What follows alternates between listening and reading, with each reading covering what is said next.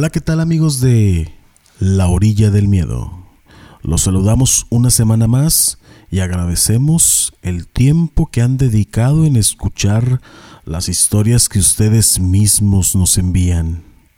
La historia que hoy nos cuentan es sobre una experiencia que vivieron tres personas que se internaron en el monte para pasar una tarde tranquila.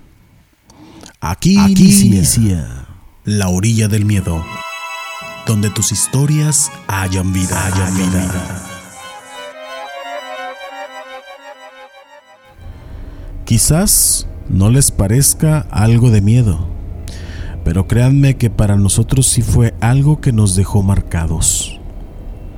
En mi familia, todos nos llevamos muy bien. Siempre hay algunos desacuerdos, pero terminamos solucionándolos ya sea por la tía mediadora o por el mismo paso del tiempo. Ningún miembro de esta familia es rencoroso y eso nos ha ayudado a que los lazos sean aún más fuertes. Somos muy unidos y apegados, pero no se puede evitar que en todo grupo existan grupos más pequeños. Las tías que se juntan a jugar lotería o los que se juntan a hacer música, los niños que se juntan a jugar videojuegos, o el caso como el de mis primos y yo, que a pesar de llevarnos bien con todos, entre nosotros nos llevamos especialmente bien desde muy pequeños. Como ya les dije antes, nos ha costado.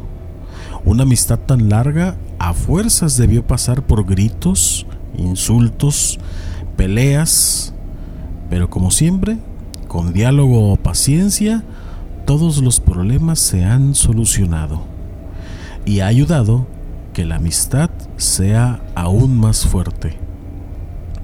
De manera religiosa, por así decirlo, nos juntamos una vez al mes. Aunque uno de nosotros tres ya está casado, siempre nos juntamos. Vamos a pescar, a jugar gocha o quizás solo nos juntamos a platicar. Pero siempre nos juntamos y nos tomamos algunas cuantas cervezas. Este fin de semana que les voy a platicar tuvo lugar allá por el año de 2004, en el mes de marzo. Jamás voy a olvidar esa fecha. Inició el día sábado y nosotros ya nos habíamos puesto de acuerdo. Iríamos al campo. Llevábamos un rifle de esos de valillas. Jorge los había conseguido a un muy buen precio nosotros nunca habíamos tenido contacto con este tipo de cosas, pero el motivo principal de esa salida no era ni el rifle ni las liebres que supuestamente nosotros íbamos a traer a casa como trofeo, sino de nuevo la convivencia entre nosotros y las respectivas cervezas del mes entre los primos. Así que en lo personal, preparé mi hielera, mis botas para ir al campo y mi atuendo de cazador bien camuflajeado. Llegué por Jorge a su casa y le hice una llamada para avisar que ya estaba afuera. Me contestó y me dijo que lo esperara un poco más. Aproveché para buscar un poco de música y cuando vi a Jorge que iba saliendo pensé en agarrar la primera cerveza. Pero recordé que por tradición nunca tomábamos hasta estar los tres juntos así que quité algunas cosas que había en el asiento del copiloto y bajé a ayudarlo con su rifle y su hielera. Fuga para la cacería, me dijo Jorge, y nos abrazamos. Nos montamos en la camioneta y nos fuimos a casa de Felipe. Pasamos por él y él solo traía su hielera y a su esposa la dejó parada en la puerta, quien desde ahí le gritó en tono de broma que no iba a comprar carne, que esperaría a que trajéramos unos dos o tres venados. Fue la última burla de todas las que nos hizo durante la semana que le dijimos que nos íbamos de cacería. Nos despidió a todos con su mano y se metió a la casa. Como era costumbre, antes de avanzar abrimos la primera cerveza. Brindamos y se podía palpar el buen ánimo que llevábamos. Sabíamos que lo más probable era que no hubiera nada de cacería, pero de que nos íbamos a divertir, nos íbamos a divertir. Salimos de la ciudad y agarramos carretera. Ya nos habíamos puesto de acuerdo de a dónde iríamos a cazar. La verdad es que no quiero dar muchos detalles de la zona por donde vivo, ni siquiera a dónde fuimos. Conforme avance la historia podrán notar el porqué de esta decisión. Cuando llegamos a cierto kilómetro de cierta carretera, salimos por una brecha y nos adentramos por el camino algunos 5 kilómetros. No confíen mucho en mi sentido de la distancia, la verdad es que no soy muy bueno para medirlas, pero es más o menos para darles un poco de contexto en esta historia. Nos bajamos y nos sentamos luego, luego a tomarnos unas cervezas y a platicar sobre los planes que teníamos. Nos pusimos a conocer los rifles que llevaba Jorge, cómo se cargaban y cómo disparaban. Hicimos algunas pruebas con algunas latas de cerveza que ya estaban vacías. Cuando la cerveza y los agujeros en las latas nos dijeron que ya estábamos listos, saqué una sorpresa que llevaba especialmente para ese día. Me encaminé a la camioneta y saqué dos hieleras pequeñas, de esas que se echan al hombro. Y mis primos se rieron mucho, pero también alabaron la decisión. Así, no tendríamos que dejar de tomar. Sabíamos perfectamente que el alcohol y las armas de cualquier tipo son mala decisión, pero nos considerábamos capaces de manejar aquella situación. Nos encaminamos, simplemente agarramos monte, no teníamos rumbo ni nada, pero ahí ahí íbamos con toda la buena intención, en silencio, o por lo menos eso pensábamos, porque no faltaba la típica bromita de alguno o el traspié de otro. La verdad es que no vimos ninguna liebre en un buen tramo, ni siquiera una paloma pichurrienta. Así que hasta el momento en que nos encontramos a una persona que iba montada en un burro, no habíamos disparado ni una sola vez pero ya nos habíamos quitado unas cuantas chollas de las piernas y al menos Felipe una del brazo. La persona que nos encontramos era un señor ya entrado en edad y con aquella parsimonia con que hablan las personas de campo y más las que tienen la edad parecida a la de aquel señor. Muy amablemente nos dio las buenas tardes y nos preguntó que sí que andábamos haciendo. Le dijimos que andábamos cazando y, tomando algunas cervezas, que íbamos para el rumbo del arroyito, ese que estaba un poquito más adelante, a sentarnos un rato y a terminarnos las pocas cervezas que nos quedaban, ya que, aunque había sido buena idea las dos hieleras al hombro, no pasó mucho tiempo para que las mochilas se pusieran livianas. Nos dijo que en esa temporada la verdad es que no había nada para cazar, y menos en aquel arroyo.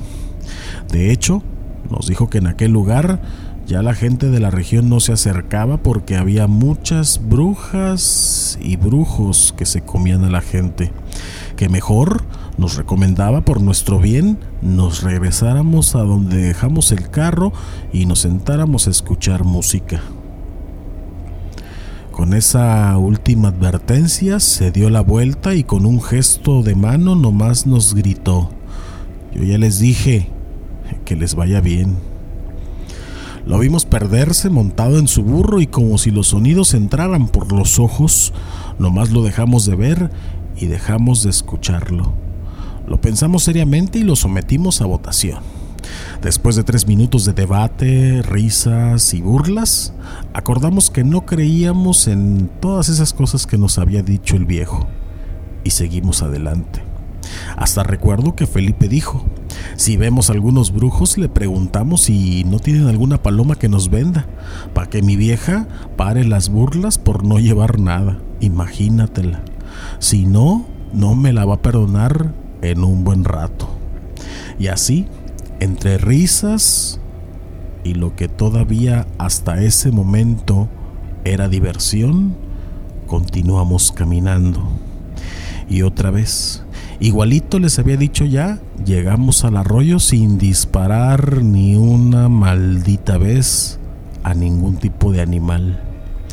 Por ahí lanzamos unas pedradas a las lagartijas que se nos atravesaron, pero no, ni una liebre.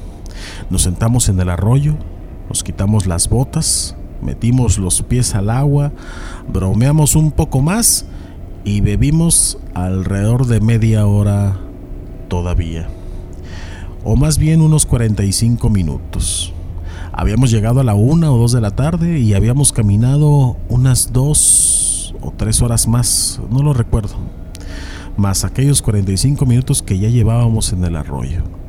Jorge planteó la idea de volver. Se nos podía hacer de noche y además las cervezas estaban acabando. Y había todavía una buena dotación esperándonos en el carro pero Felipe y yo votamos por seguir buscando otro ratito. Después de todo, sabíamos perfectamente dónde estaba el carro, no había manera de perdernos y además llevábamos linternas. Así que empezamos a racionar las bebidas deshidratantes y caminamos en modo ya serio o más bien cansado. Pero avanzamos. No pasó mucho rato cuando Felipe gritó, Acá hay un clarito, se ve bien a todo dar. Un claro es como les decimos a los espacios limpios de vegetación, por lo menos acá de donde somos. Ya más interesados en otra cosa que no era la cacería, nos acercamos al claro. Ahí, justo en ese punto es donde la historia deja de parecer una anécdota y se pone seria. A partir de aquí trataré de enfocarme lo más que pueda en los detalles, ya que aunque he escuchado que estos eventos son traumatizantes y nunca se olvidan, para mí todo lo sucedido fue tan rápido y tan confuso que no tengo imágenes claras de todo lo que nos pasó. Entramos por una especie de arco de árboles y nomás cruzándolo pude ver una piedra que se le veía una parte por fuera pero con solo ver esa parte pude deducir que era muy grande. Era como blanca con gris, de esas piedras de arroyo, pero no estaba en el arroyo. Ese claro estaba cerca, pero no era el arroyo que habíamos dejado atrás. El claro que encontramos estaba muy bien desmontado. No tenía nada de hierbas en el suelo se veía muy andado y muy bien delimitado por árboles podados para dar la forma de pared. Si Felipe lo vio desde allá, fue porque estaba parado justo en el lugar exacto para ver lo que yo diría que era la entrada, la cual, de hecho, no era muy grande. Si cabían dos personas hombro con hombro, pero la circunferencia de aquel claro debía tener una entrada mucho más grande. Se notaba que el lugar estaba siendo usado constantemente y era atendido. Se había acomodado todo para que luciera justamente así.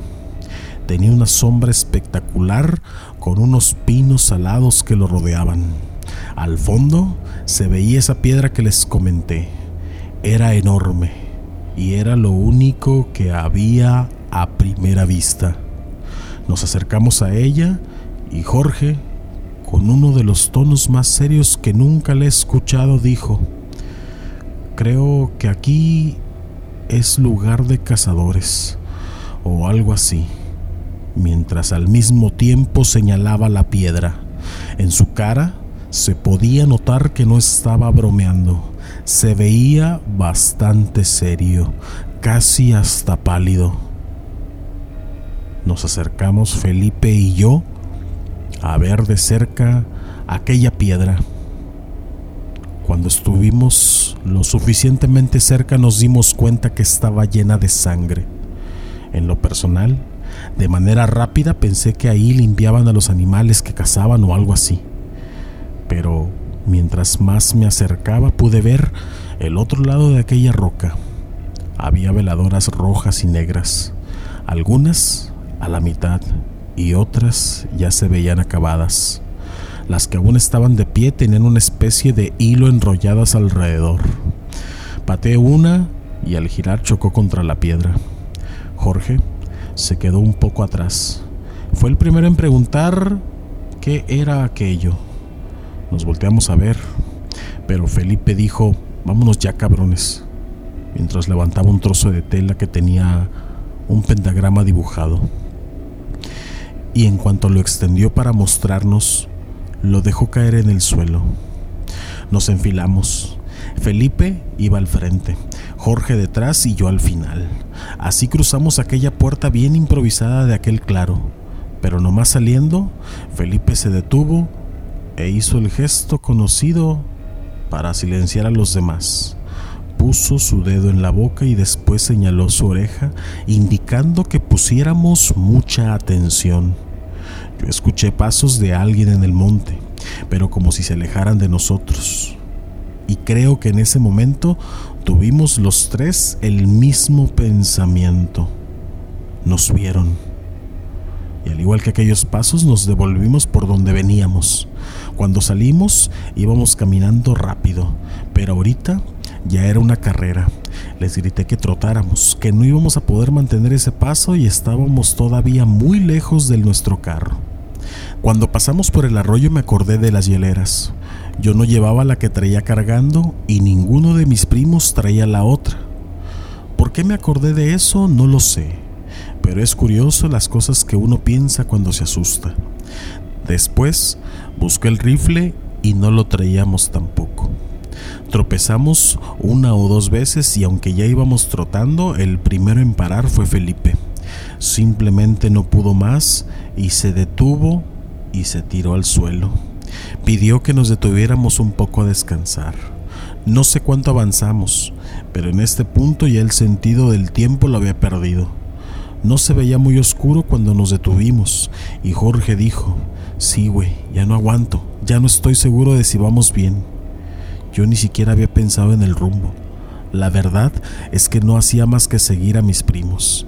Al parecer, Jorge tampoco sabía, pero Felipe dijo que él sí recordaba bien por dónde veníamos.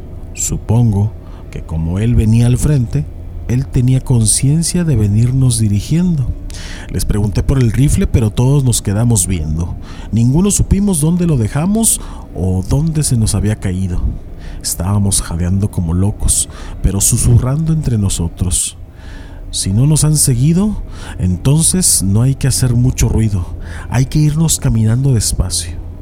Esa fue la idea que se le ocurrió a Felipe. De nuevo, todos de acuerdo nos fuimos muy despacio. Hubo muchos sonidos que nos hacían acuclillarnos y juntarnos. Nos cayó la noche caminando. Yo no sé mis primos, pero en ese momento yo ya no tenía ni una pizca de alcohol en el cuerpo. En una de esas que nos detuvimos a escuchar, clarito escuchamos a lo lejos un caballo, o al menos eso pensé. Y Felipe dijo, es el señor, hay que hablarle. ¿Estás pendejo? Y si no es el viejito, le contestó Jorge. Nos volteamos a ver y solo asentimos con la cabeza y permanecimos agachados. Como si la respuesta a la pregunta anterior fuera afirmativa, Jorge nos dijo, supongo que no hay que aclarar que tampoco debemos encender las linternas. Antes de llegar al carro, Felipe, que iba enfrente, se detuvo y llevó sus dos dedos a sus ojos y luego señaló enfrente. Había lo que parecía un caballo junto al carro y se veía una persona del otro lado. Se veían unas botas moviéndose bajo la camioneta. Esperamos unos minutos viendo si había más gente, pero no detectamos a nadie más. Tontamente planeamos rodearlo y caerle de sorpresa. No teníamos ni idea de cómo lo íbamos a hacer, y mientras planeábamos nuestro certero ataque, nos sorprendió un grito. Hablan bien recio, ya salgan, les estoy cuidando la pickup, pero pensé que ya no iban a llegar. Era era la voz de aquel señor viejito, el del caballo o burro, ya no recuerdo bien. Nos volteamos a ver y extrañamos mucho el rifle, que sabrá Dios dónde lo dejamos. Mínimamente nos hubiéramos acercado con un poco más de confianza pero cuando aquel viejito rodeó la camioneta nos dijo, les dije que había brujas y brujos, cabrones. Ahí se desaparece la gente, hacen magia. se rió de una forma tan burlona que casi le zorrajo un chingadazo de no ser porque Jorge se me adelantó y le dijo, creo que nos vieron y no sé si nos siguieron o no. Si los hubieran visto ya no estarían aquí. Pero ya váyanse, no son buenos lugares para andar de noche. A la otra, a ver si le hacen caso a sus mayores. Qué malas costumbres de ignorar a la gente tienen los jóvenes. El viejillo se trepó a su caballo mientras nos decía aquello. Y de nuevo, igual que en la tarde, nomás se dio la vuelta y se metió en el monte. Todo el camino de vuelta íbamos hablando sobre lo que vimos, lo que escuchamos. Estábamos casi seguros de haber escuchado todos esos pasos cuando salimos del claro, pero nadie, nadie vio nada. No sabíamos si había sido algo que imaginamos entre todos o si era real. Lo que sí supimos, pero unos meses después, es que cerca de ese lugar habían encontrado lo que le llaman en mi país una narcofosa, con no sé cuántos cuerpos. Sé que no es una historia de fantasmas o cosas por el estilo, como las que he escuchado en este canal pero si incluyen esta historia para su canal, entérense que los nombres están cambiados y permítanme decirles que a veces las personas con las que te formas en la fila del supermercado o que te encuentras en el carro detenido en un semáforo pueden ser igual de aterradoras que un fantasma. Que un fantasma. La orilla del miedo dedica este capítulo a todos aquellos y aquellas que aún son esperados a su regreso. Los seguimos esperando.